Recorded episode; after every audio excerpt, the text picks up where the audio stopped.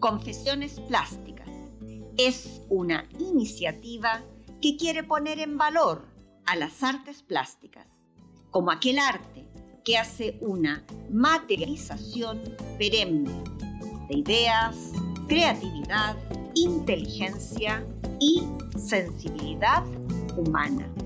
En este mundo actual, en este mundo que parece se nos cae a pedazos, es el arte plástico quien nos puede rescatar, pues el arte nos trasciende. ¿Qué tal?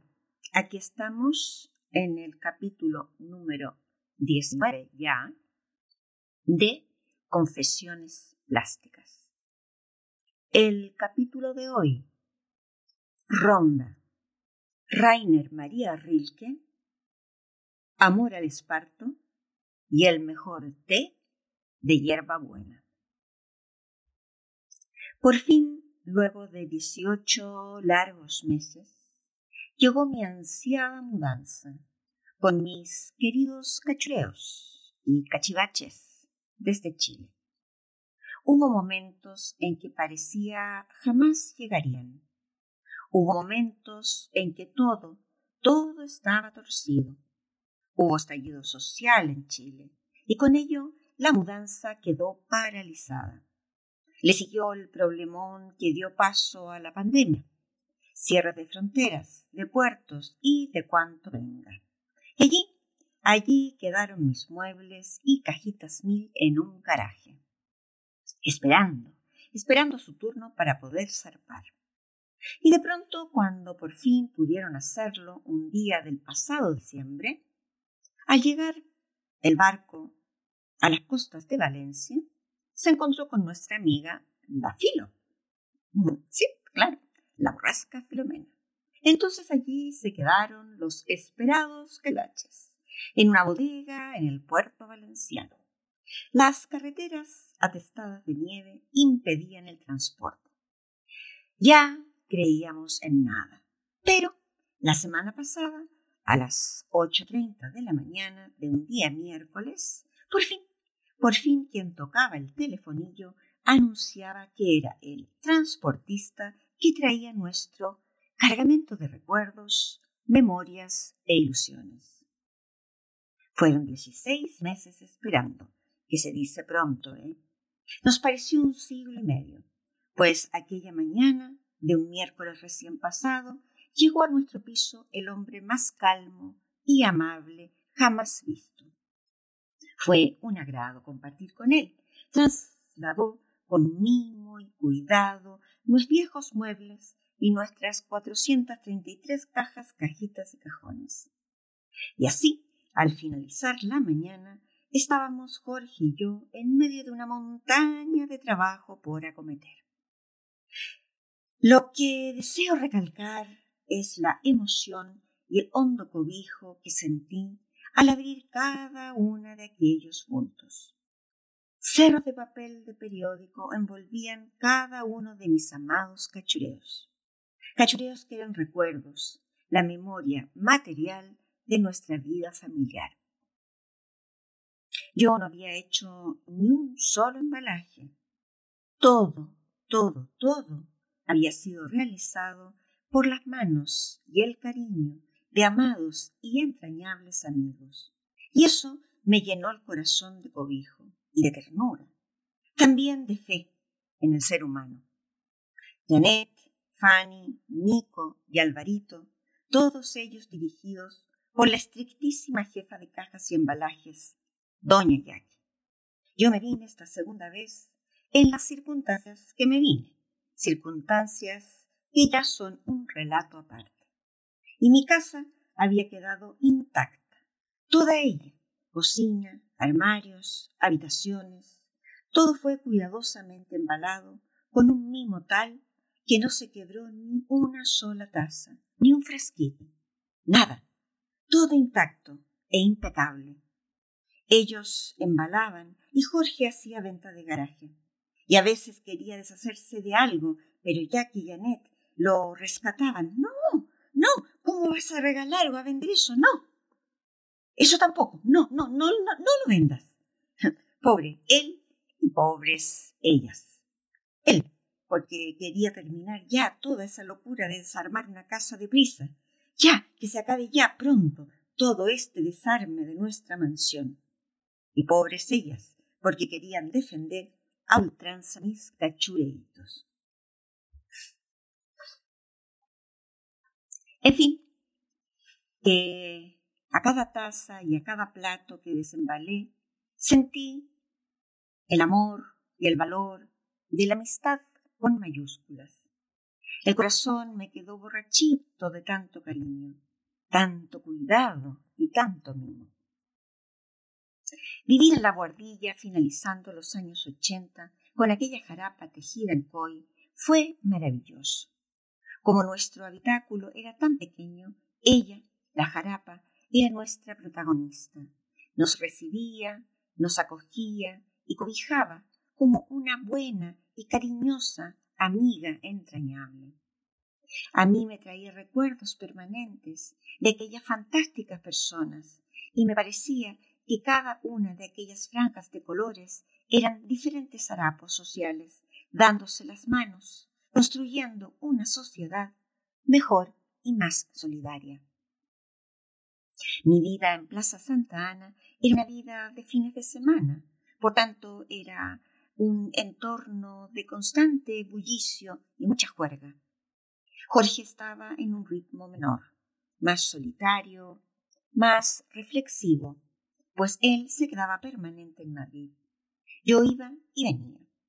Los días jueves, fuese donde fuese que estuviese dando clases, debía llamar a Arte España. Entonces me comunicaban cuál sería mi destino de la semana siguiente. Y un dato importante, me informarían en qué medio debería de viajar. Yo era feliz cuando se me informaba que sería en tren. Detestaba volar. Bueno, lo sigo detestando. Eh, alguna vez me tocó en bus, pero viajar en tren era siempre una delicia. Así partí un día lunes tempranito hacia Ronda. Solo había sabía que llegando a la estación debería de coger un autobús. Como siempre, ya en el tren me dispuse a beber mi amado café y comencé mi escritura de cartas. El viaje propiciaba la inspiración y la reflexión. Yo poco y nada sabía de mi destino. Siempre viajaba en, con un estado de nervios y excitación importantes, y hubo pocos viajes que me decepcionaron. Llegada a la estación de trenes, me dispuse a coger el bus. Jamás pensé que aquel viaje sería subir una cuesta serpenteada en una magnitud como nunca había visto antes. El bus parecía un insecto subiendo una escarpadísima cuesta, llena de curvas zigzagueantes que me parecía no acababan nunca. Cuando llegué a la cúspide, supe que estaba en una ciudad única e irrepetible. Ronda es una ciudad de la provincia de Málaga y pertenece a la comunidad autónoma de Andalucía. Se ubica en la cima de una montaña sobre una profunda garganta que corresponde a El Tajo. Esta garganta separa a la nueva ciudad, que es del siglo XV, muy nuevita, de su casco antiguo, que data del dominio de los árabes. Ronda está elevada a unos 740 metros, por lo que las vistas y la sensación de estar a punto de caer por un abismo filoso y escarpado es permanente.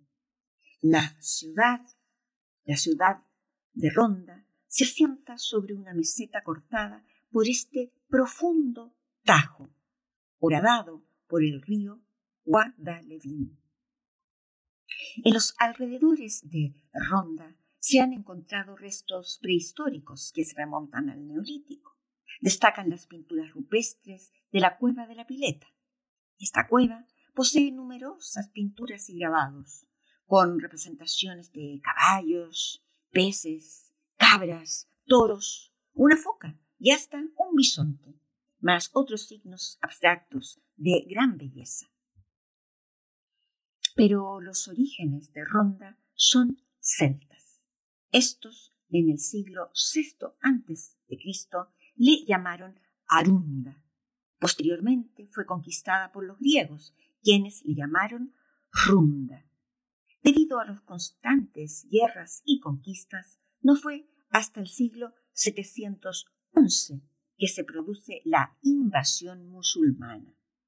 Y en el 713, Ronda abre sus puertas sin presentar batalla y se convierte en la capital de la provincia andalusí. Pero es en 1485 que Fernando el Católico logra tomar la ciudad. Ronda posee un puente de piedra que es su sello y característica, es su símbolo. A unos 100 metros bajo él surca su camino el río Guadalevin. La riqueza patrimonial e histórica de Ronda es apabullante. Yo me vi absolutamente consternada al llegar con mi maletita sin ruedas y mi mochilita a esta magnífica ciudad. Caminé hasta el hotel que me habían asignado, el cual, curiosamente, no me daba servicio de alimentación, por lo cual, desde el desayuno a la cena, debía ir buscando lugares donde desayunar o comer. Pero bueno, lugares bellos no faltaban. Eso fue interesante, pues me hizo recorrer y buscar dónde podría consumir el mejor café con tostadas para el desayuno y la mejor ensalada con tortillas de patatas para la comida. Me instalé pronto y me fui en busca de mi sala. Todo me tenía con la boca abierta. El palacio de Mondragón, construido en 1314 por el rey Abomelic y posteriormente habitado por Isabel y Fernando. El palacio del rey Moro, el puente árabe, el arco de Felipe V, la plaza de toros, la iglesia mayor, la casa de San Juan Bosco, los baños árabes de la época nazarí del siglo XIII y XIV, en fin, todo era patrimonio, historia y cultura a raudales. El grupo de alumnos y alumnas que me esperaban correspondían a un proyecto llamado Escuela Taller. Este proyecto consistía en formar a aprendices en oficios artesanos que, posteriormente, permitiesen recuperar y restaurar el patrimonio artístico y arquitectónico de la ciudad. Por lo tanto, estos jóvenes no abandonaban su nicho, sus orígenes. La ciudad no veía migrar a sus jóvenes y eran formados por los maestros artesanos de la zona, los cuales, a su vez, transmitían y heredaban sus conocimientos del oficio. El planteamiento era muy interesante y permitía precisamente salvaguardar y preservar los oficios artesanos rondeños. Mi cometido sería dar sustrato a los aprendices, conocimiento teórico, para que después pudiesen desarrollar los oficios aprendidos con una preparación más completa. En el caso de Ronda, los talleres se situaban físicamente en un palacio del siglo XII-XIII, que estaba siendo restaurado. Recuerdo como en una nebulosa la magia de aquel lugar, sus escaleras, su forja y cerámica, las habitaciones enormes, con muebles de madera tallados, y lo más impresionante para mí, un patio con coches y carruajes de época. Yo ya me sentía una princesa rondeña, con mochila, surcando por patios con jazmines y azahares, buscando algún príncipe convertido en sapo. Las clases eran calmas, siempre por la tarde, pues por la mañana los aprendices asistían a las clases con sus maestros. Yo me colé a más de una y pude ver maravillada el saber hacer de aquellos maestros artesanos, ceramistas, talladores, forjadores, todos trabajando y enseñando en aquel castillo lleno de magia y pasado. Los maestros aportaban la sabiduría, los aprendices el jolgorio y las risas, y yo, yo era un puente entre ambos mundos. Desde el primer día se me acercó un chico mm, bastante particular, muy particular, con aspecto desgarbado, menudo, blancucho y flaco, con una sonrisa que llenaba todo su fino rostro. Al término de la primera clase, me ofreció acompañarme hasta mi hotel, caminando, claro está, para enseñarme las bellas calles y los incontables rincones mágicos de la sin igual ronda. Josemi asistía a este proyecto con entusiasmo, mas él habitaba una nube propia. Siempre cargaba un morral con pertenencias. Parecía que ambulaba no pertenecía a un lugar concreto. Ello lo hacía enigmático y, como he dicho, muy particular.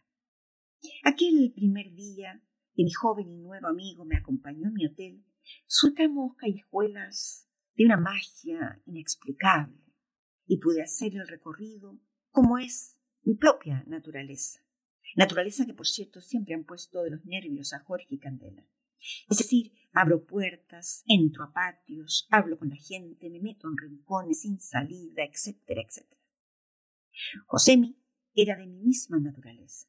Coincidíamos en la forma de hacernos de un lugar, y eso fue absolutamente estimulante. Lo que primero hizo Josemi fue llevarme a los talleres de los maestros artesanos, para conocer in situ su quehacer. Mi estadía era más relajada que en otras ocasiones, pues yo mm, solo debía aportar teoría a mis jóvenes alumnos. Por tanto, mi espíritu estaba más calmo, dispuesto solo a observar la maravilla de los quehaceres rondeños. Fuimos a un taller de alfareros. Conversando con ellos, aprendí que el término alfarero viene del árabe, al fallar, que significa hombre que modela el barro. Siempre me ha gustado conocer el origen de las palabras y esta me encantó. En la zona denominada Los Tejares, en la entrada de Ronda, en el barrio de San Francisco, se encuentra la alfarería, junto al río, pues aquí hay gran cantidad de arcilla todo el año. Estos alfareros tienen, un conocimiento ancestral, bueno, han recibido este oficio de sus antepasados y justamente preocupados por la industrialización, quien lleva a perder estos oficios es que estos maestros participaban del proyecto de la escuela taller con mucha convicción, para poder así salvaguardar su quehacer. Nos encontramos con cacharros hermosos, botijos, jarras para las sangrías, huchas, platos, etc. Josemi era conocido por todos, por tanto siempre al llegar a un lugar éramos recibidos como sobrinos muy queridos. Bueno, él como aquel sobrino y yo como el añadido. Me encontré con una cerámica de colores vivos, dominando los azules y amarillos, como finas grecas de pinceladas sueltas, y otorgan a las piezas mucha viveza y movimiento, y denotaban, cómo no, gran maestría. Josemi disfrutaba de enseñarme ronda, me mostraba callejones, callejuelas, vistas, balcones. Yo percibía una gran pasión estética en él, de una sensibilidad delicada que estaba en una búsqueda que colmara su espíritu inquieto. Si la primera visita al taller de los alfareros había sido hermosa e interesante, la siguiente visita nos hizo descubrir algo que hizo cambiar por completo mi estadía en Ronda. Visitamos, como no, un taller de forja, la única y afamada forja rondeña. Josemi sentía una gran pasión por el arte de los herreros, pasión que yo comparto. Por tanto, adentrarnos en el mundo de los hierros y cachivaches oxidados fue entrar de alguna manera en un rincón de nuestras almas, darnos cuenta que éramos almas gemelas.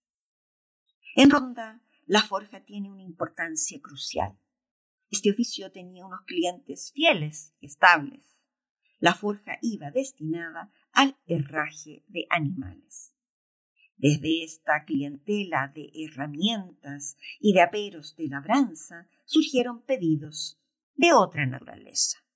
Por tanto, la forja rondeña se hizo experta en llaves, cerrojos, tiradores de puertas, verjas, enrejados de balcones y ventanas y bellas figuras para adornar fachadas.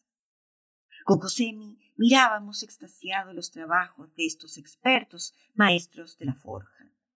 Hurgábamos entre piezas oxidadas y veíamos a cada trozo de metal obras únicas de una belleza extraña, que solo algunos serían capaces de apreciar. El arte de la fragua, el yunque y el martillo generaban una música de otros tiempos en los talleres. Esa maestría de dar forma al metal por medio del fuego y el martillo resultaba una relación simbiótica, acompasada, mántrica. Parecía una letanía del Santo Rosario. Un silencio sepulcral hacía que nuestros corazones latieran al ritmo de aquella profunda y atávica comparsa. Parecía que nos encontrábamos en una catedral de máximo lujo, de máximo lujo y espiritualidad, absortos en un viaje que hacía que nos volviéramos hacia nosotros y no viéramos que estábamos en la más humilde y sencilla fragua, junto a manos que repetían un quehacer casi primigenio, capaces de transformar un duro metal en recreaciones de la naturaleza que generaban una nueva floresta que anidaría en los balcones rondeños. Con Josemi salimos de aquel taller con el espíritu agradecido y solo pudimos hacer una larga caminata por los rincones y escondites de aquella mágica ronda, que se me iba incrustando en la piel y en el alma. El sonido del yunque y el martillo seguían en mis oídos, en mis oídos, y mi corazón guía latiendo al ritmo de aquel oro de metal. Las tardes se hacían dinámicas y motivadas por aquel conjunto de muchachos y muchachas que cada día se me asemejaban más a un ejército que luchaba por la memoria de sus abuelos. El palacio en donde impartía las clases inspiraba, trasuntaba magia, un esplendor escondido, que este ejército, junto a sus generales de campo, o sea, los maestros artesanos, deberían ir recomponiendo y recuperando. La batalla era simplemente hermosa. Josemi se había convertido en mi lazarillo y se había autoimpuesto descubrirme la ronda escondida del turismo. Luego de haber visitado el taller de forja aquella mañana, yo había dado clases por la tarde y ya era de noche. Entonces mi joven Cicerone me condujo por estrechas calles a develarme los patios rondeños más bellos y mágicos. La caminata fue en silencio, y tal como suelo hacer yo misma, él iba abriendo rejas y postigos. Cada patio emanaba un aroma de jazmines y de azahares que emborrachaban los sentidos de belleza. Se oían guitarras andaluzas por aquí, fuentes de agua por allá. Aquellos patios lograban reunir una belleza de una armonía sin igual, como una puesta en escena de un espectáculo de ópera, lograban reunir a las artes con su música, danza y belleza plástica de sus cerámicas. Cuánta sabía José, cuánta sensibilidad en aquel muchacho tan pálido y tan joven. Nos despedimos aquella noche con el espíritu lleno de gozo y de belleza y acordamos nuestra visita del día siguiente. Me levanté pronto, con la sensación de haber dormido junto a la fuente de agua y con un aroma de jazmines y de azahares que no me abandonaban.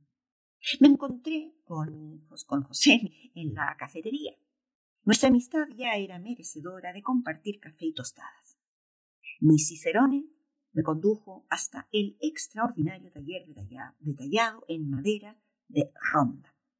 Como ya era habitual, nos fuimos entre callejas y balcones que miraban al Tajo, admirando la belleza sin igual de esta ciudad y sus magníficas vistas a la sierra andaluza. Nada más entrar al taller, supe que estaba frente al más extraordinario artista de la madera. Por supuesto, nuestro maestro artesano había bebido su arte de las manos de su padre, también ebanista y tallador de excelencia. A diferencia de otros talleres, como los de cerámica, que requieren instalaciones no menores y una mayor infraestructura de hornos, de tornos y demás, en un taller de ebanistería se requieren gubias. Gubias, un banco de trabajo y madera. Y madera suele haber casi en todas partes. Esto hace pensar que quizás, bueno, que quizás el trabajo de ebanista y tallista lo hace cualquiera. Obviamente que esto no es así. Se requiere tanto de sensibilidad como de una destreza muy particular para dar vida y sacar las formas que están escondidas en estos trozos de madera que para otros pasan desapercibidos. Nuestro maestro ebanista estaba restaurando parte del palacio donde yo impartía las clases. Era capaz de reproducir una virgen, columnas y, por supuesto, el singular mueble tallado rondeño. Este es un mueble que se realiza a partir de piezas macizas de madera, nobles como el nogal y el cedro, y cuya talla está inspirada en paisajes históricos y los arabesques florales. Antiguamente se le estaba un acabado con cera, lo que hacía a los muebles de un color oscuro característico. El mueble rondeño nació por allá en el inicio del siglo XX cuando la duquesa de Parcent, una malagueña afincada en la ciudad del Tajo, decidió financiar escuelas de artes y oficios de Alfonso X, por lo que se vino a la ciudad el maestro granadino Santiago Hernández, con el encargo de restaurar la casa del rey moro. La duquesa compró dicho inmueble en 1912 y la engalanó con los mejores muebles, pinturas y cerámicas. Con este origen, el mueble rondeño alto y enriqueció las mejores casas y creó la fama que tiene hasta hoy. Manos sensibles y expertas tallan a encargo de los clientes más caprichosos, cabeceros de cama, armarios, trinches, aparadores, sillas, baúles, arcones, etcétera, etcétera. Mil virutas eran las habitantes permanentes de un espacio sin igual.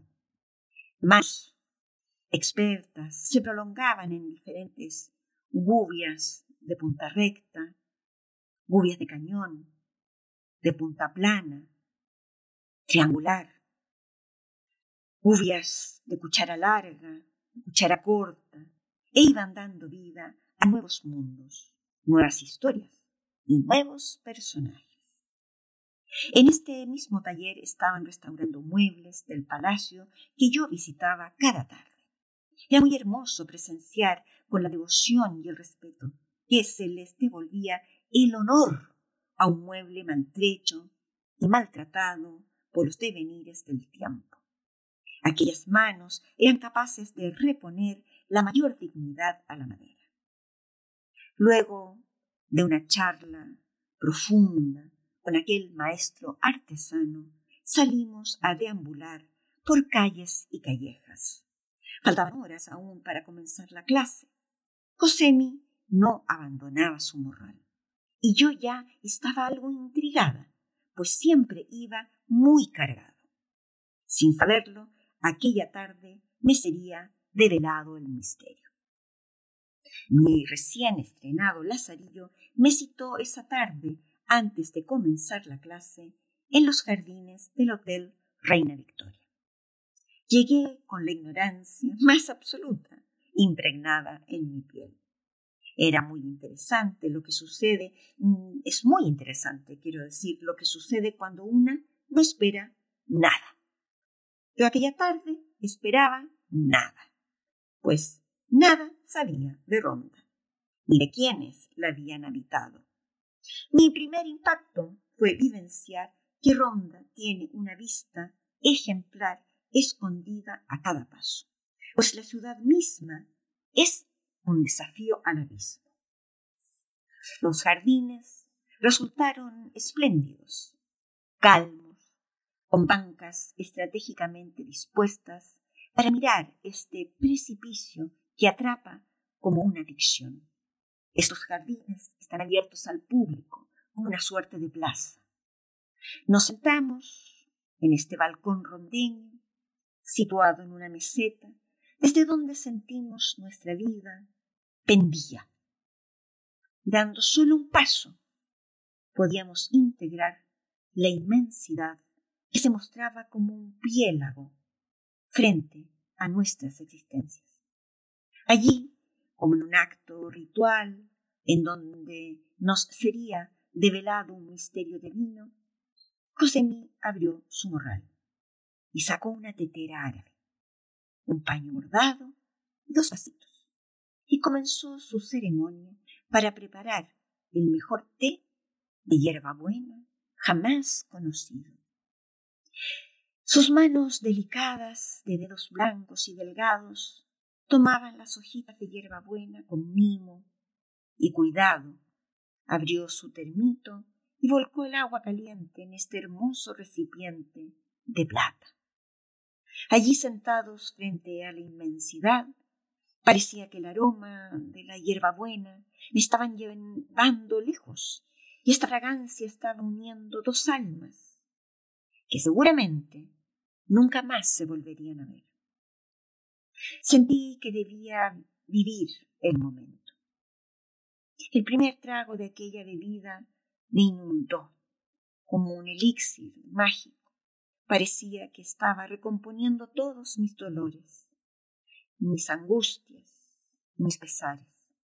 José parecía un alma vieja de algún sabio de una aldea lejana, atrapado sin saber por qué en un cuerpo joven y debilucho. Yo bebía aquella infusión con pausa, con calma, pues no quería que acabara. Fue entonces que mi Cicerone de diecisiete años sacó un libro de Rainer María Rilke, Cartas a un joven poeta, y comenzó su lectura. Entonces no viví tiempo y el espacio se hizo amplio e inmensurable el aroma de la hierbabuena, a azahar y a jazmines me llevaron a un estado delicioso de belleza y de gratitud por aquella perfección de los sentidos. Josémi leía y yo recordaba a su vez que aquel libro había sido leído por mí, pues mi profesor guía de tesis, en una tarde lluviosa de Valdivia, me lo había recomendado. Me sentía dentro de una jugarreta del tiempo. Ahora lo escuchaba, volví a él, pero una tira tarde en la mágica ciudad de Ronda. Rainer María Rilke, nacido en Praga en 1875, cuando aquello era el imperio astrohúngaro. Fue un poeta y novelista considerado uno de los bates más grandes del idioma alemán y de la literatura universal. Carta a un joven poeta es quizás su obra más difundida y leída.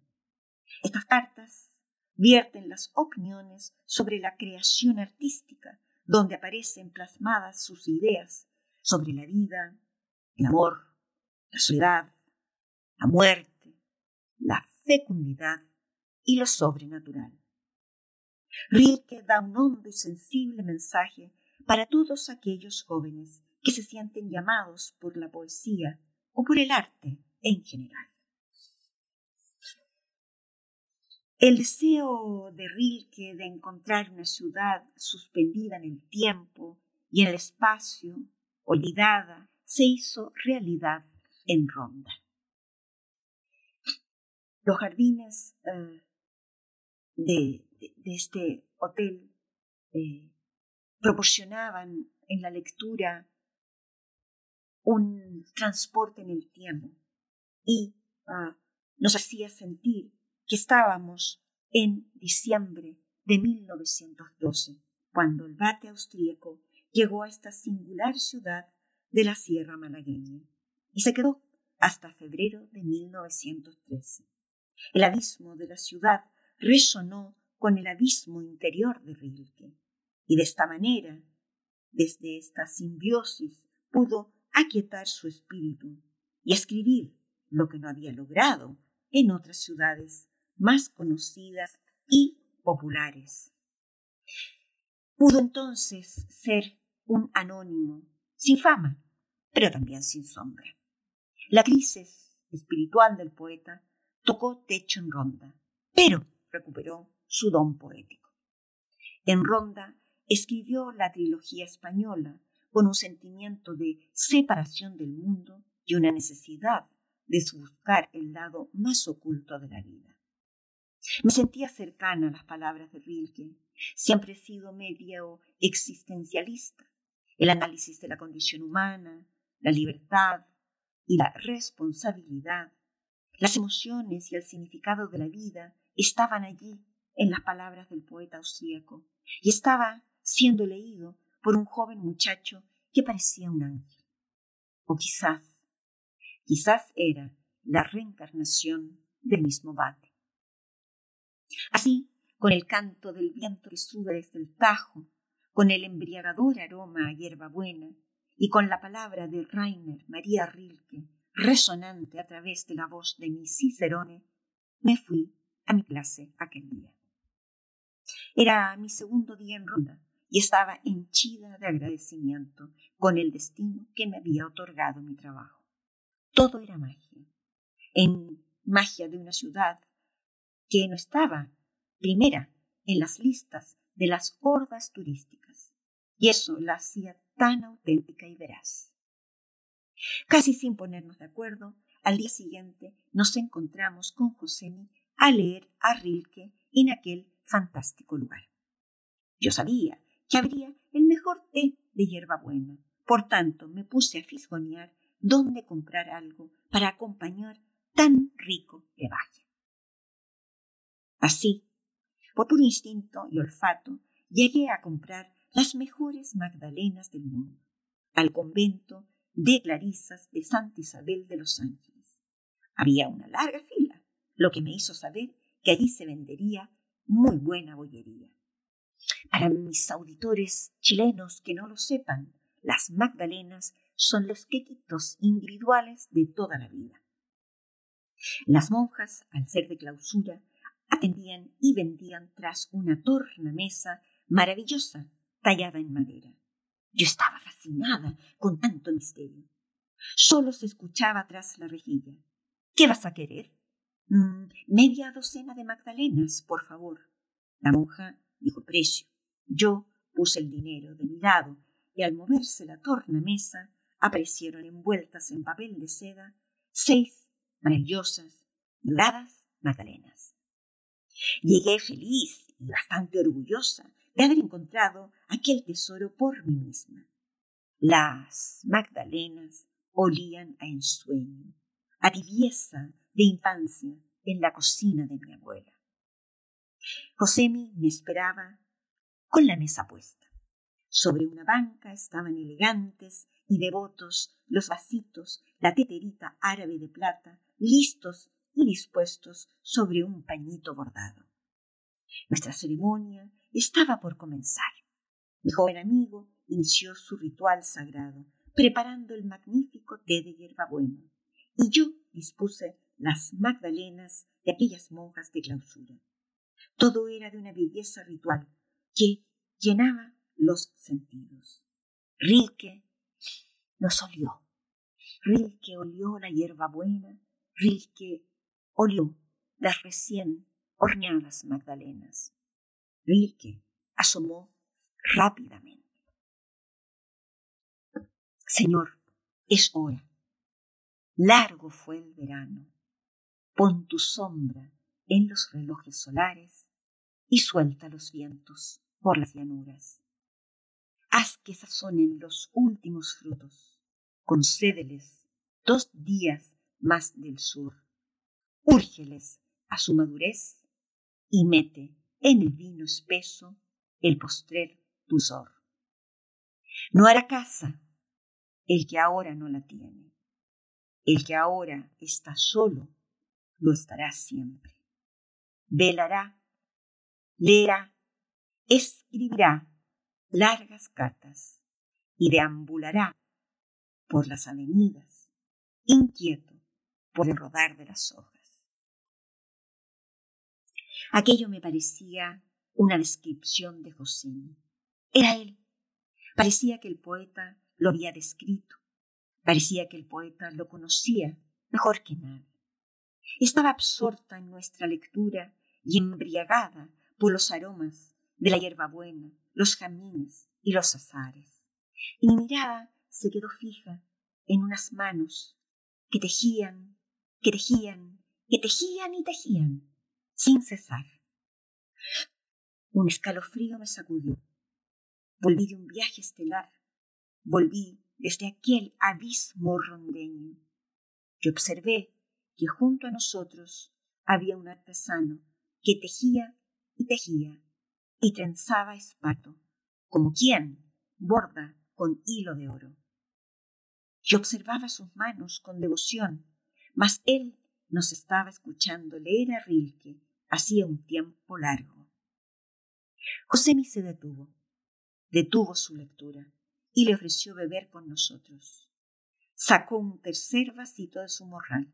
Este chico siempre está preparado, pensé. Dispuso el vasito en el pañito bordado. Teníamos un tercer comensal en nuestra fina mesa. Manuel era un maestro del esparto, como se suele decir, de toda la vida. Había aprendido su oficio, cómo no, como no podía ser de otra manera, de su abuelo, de su padre, y de sus tíos.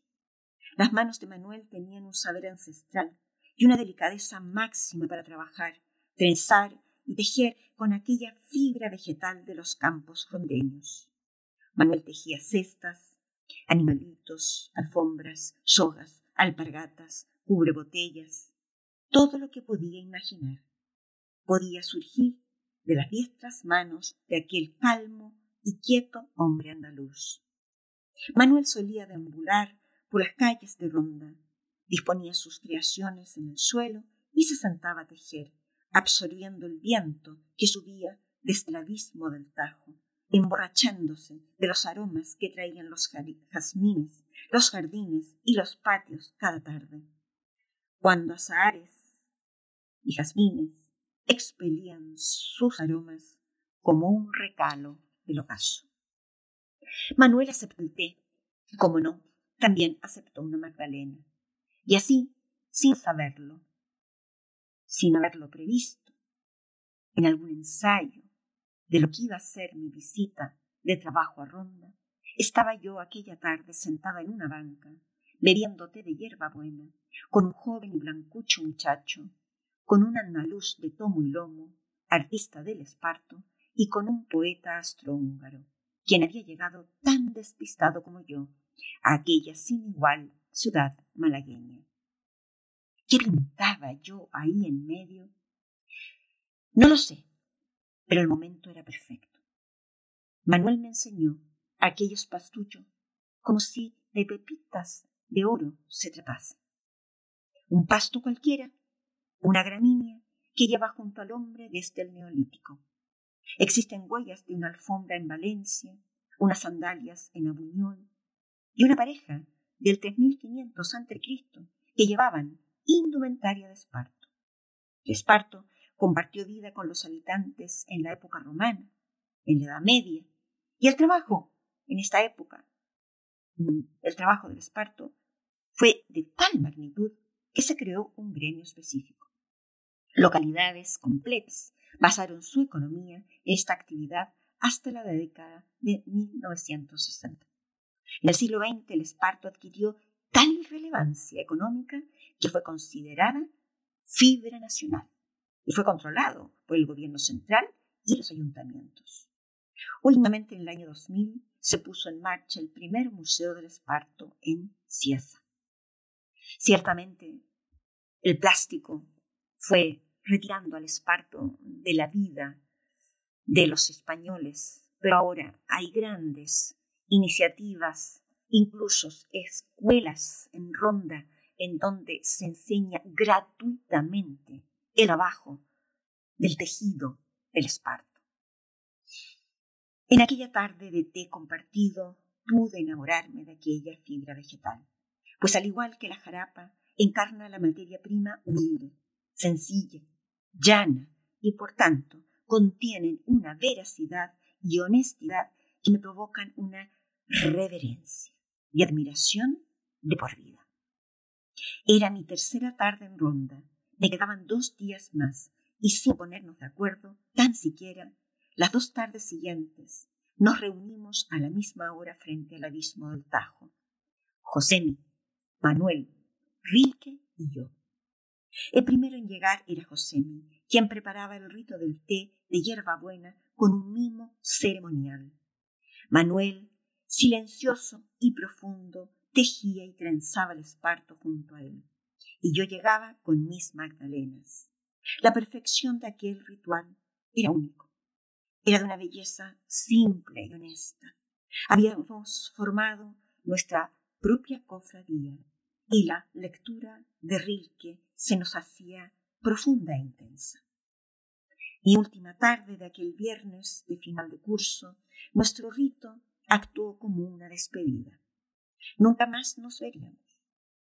Quizás no sabíamos el uno del otro, pero ciertamente cada vez que yo le diera a Rilke o viese un objeto esparto, traería a mí aquellas tardes de magia rondeña como una ceremonia de iniciación sagrada. Quise comprar un cestito a Manuel, pero éste no me lo permitió y me regaló una pequeña alfombrita circular, la cual acompañó a mi jarapa durante muchos años. Mi viaje a Ronda fue un viaje espiritual, sin duda un viaje en el cual fui yo la aprendiz de un joven de 17 años, con la sabiduría de un chamán. No fui yo la maestra.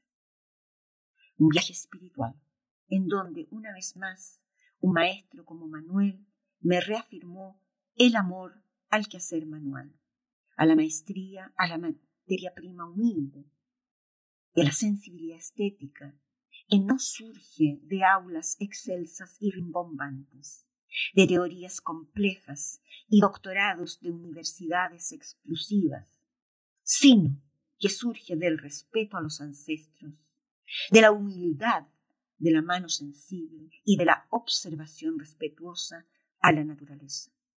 Una vez más, fui aprendiz de Rilke, quien a través de su existencialismo poético me hizo hurgar en mí y conocerme mejor. Ronda, sin lugar a equivocación, fue un regalo al espíritu. No me fui de ronda sin antes hacer mi última compra en el convento. Una docena de magdalenas, por favor. Se las llevo de regalo a mi marido. El Señor sea con vosotros. Dios guarde mucho tiempo, contestó la voz de la hermana, regalándome una magdalena de yapa. Para este capítulo hemos elegido la obra Marta y María, obra que corresponde a un traslado del lenguaje del poema de Gabriela Mistral que lleva el mismo nombre, Marta y María, y corresponde al libro Locas Mujeres. Nacieron juntas, vivían juntas, comían juntas, Marta y María. Cerraban las mismas puertas, al mismo aljibe bebían. El mismo soto las miraba y la misma luz las vestía. El poema continúa narrando esta vida simbiótica de estas dos hermanas que podrían ser dos primas, dos amigas o dos amigos. Sonaban las losas de Marta, borbollaban sus marmitas, el gallinero hería en tórtolas, en gallos rojos y aves frías, y saliendo y entrando, Marta en plumazos se perdía. Rasgaba el aire, gobernaba alimentos y lencerías, el ladar y las colmenas, y el minuto, la hora y el día. Y a ella todo le voceaba, a grito, herido, por donde iba. Vajillas, puertas, cerrojos, como a la oveja con esquila. Y a la otra se le callaban, hilado, llanto y avenarías. Mientras que en ángulos encalado, sin alzar mano, aunque tejía, María en azul mayólica, algo en el aire quieto hacía. ¿Qué era aquello que no se acababa? Ni era mudado, ni le cundía. Y un mediodía ojidorado, cuando es que Marta rehacía a diez manos la vieja Judea, sin voz ni gesto, paso, María. Solo se hizo más dejada, solo embebió sus mejillas y se quedó en santo y seña de su espalda en la calfría. En el lecho tembloroso, una lenta estalactita, no más que un gran silencio, que rayo y grito rompían. Cuando Marta envejeció, sosegaron horno y cocina, la casa ganó su sueño, quedó la escalera supina. En adormeciendo Marta, y pasando de roja a salina, fue a sentarse acurrucada en el ángulo de María, donde, con pasmo y silencio, apenas su boca movía. Finaliza este poema diciendo, hacia María pedía ir, y hacia ella se iba, se iba, diciendo, María, solo eso, y volviendo a decir, María. Con tanto fervor llamaba que sin saberlo ella partía, soltando la hebra del hábito que su pecho no defendía. Ya iba los aires subiendo, ya no era y no lo sabía. Esta obra se forma, la obra pictórica, se forma desde un díptico vertical que contiene una baja y casi inexistente línea de horizonte la cual está en el borde inferior de la obra y hace que todo el relato plástico suceda en el estado cielo. Al mirar el conjunto vemos las piernas blancas e impolutas de una mujer.